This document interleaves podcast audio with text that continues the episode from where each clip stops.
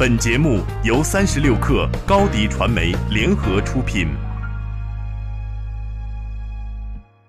大家好，我是中央电视台体育频道的崔征。通过互联网，我们可以足不出户就能领略大千世界的美好。真诚的邀请您收听八点一刻。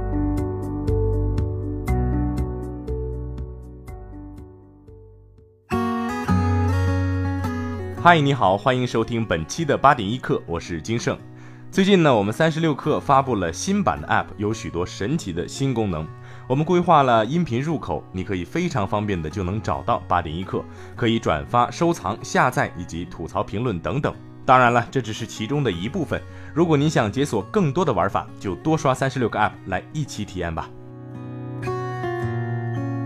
好，接下来我们正式开始今天的内容。我为你准备了六件互联网圈的新鲜事儿。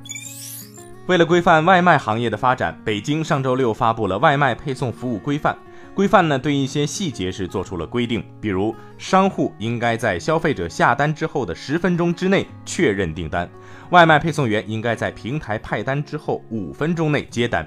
另外呢，外卖配送员到达消费者门口应该轻声敲门，如果无人响应的话，应该电话或短信联系消费者。最被外界关注的一点就是，外卖配送员不应该进入消费者家中或者有其他不文明举止。外卖小哥们真的是非常辛苦啊，特别是现在顶着炎炎烈日穿梭在城市当中，也是蛮拼的。那么规范了行业的发展，我想对于外卖小哥来说，其实也是一种保护。淘宝对日文游戏开始了全面禁售。淘宝上周六发布公告，请所有游戏软件及游戏软件平台卖家对店铺类日文软件商品进行整改。所有相关游戏软件商品不得在宝贝标题、图片、详情页出现语言版本为日文的版本信息。卖家自行整改期是八月四号到八月八号，之后呢将进行系统下架或者删除处理。由于微软、Xbox 和索尼 PlayStation 平台大部分游戏实施不锁区政策，部分游戏在中国也有官方正版销售，因此禁售日文游戏受影响最大的恐怕就是任天堂日版游戏的代购商家。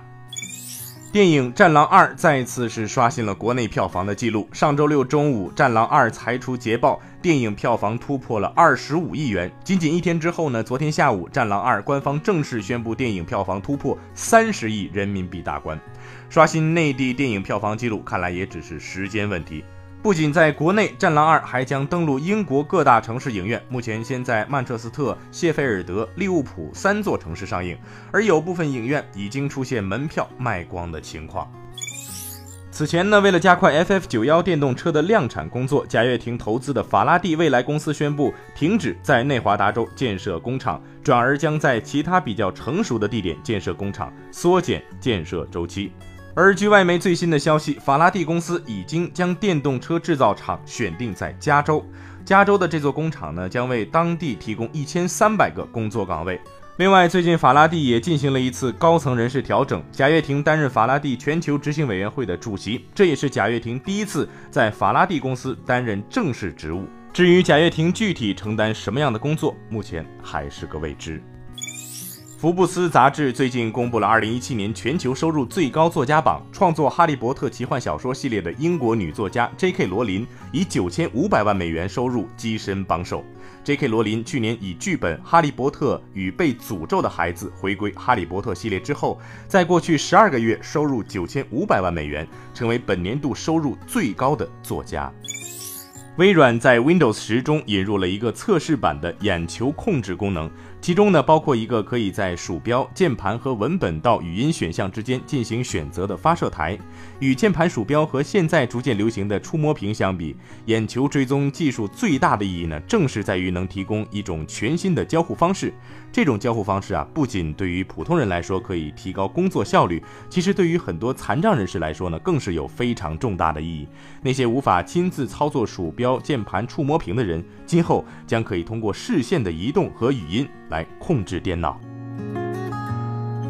最后，我们来了解部分城市最新的天气情况：北京今天多云，二十四度到三十四度；深圳晴，二十八度到三十四度，有三级风；上海雷阵雨，二十八度到三十七度；杭州雷阵雨，二十八度到三十七度。上海和杭州的朋友们呢，出行记得带把雨伞。另外呢，今天是立秋节气，素有贴秋膘的习俗，但是天气仍然酷热难挡，建议朋友们呢注意多吃些润燥滋阴的蔬菜和水果。以上信息由中国天气通提供。好了，今天咱们先聊到这儿。如果您也有互联网圈的新鲜事儿想要分享给大家，或者有喜欢的音乐想让更多的人听到，可以关注微信号“克星电台”，在微信添加朋友中直接搜索“克星电台”四个字的全拼，就能推荐给我们了。八点一刻，我们明天见。just watch.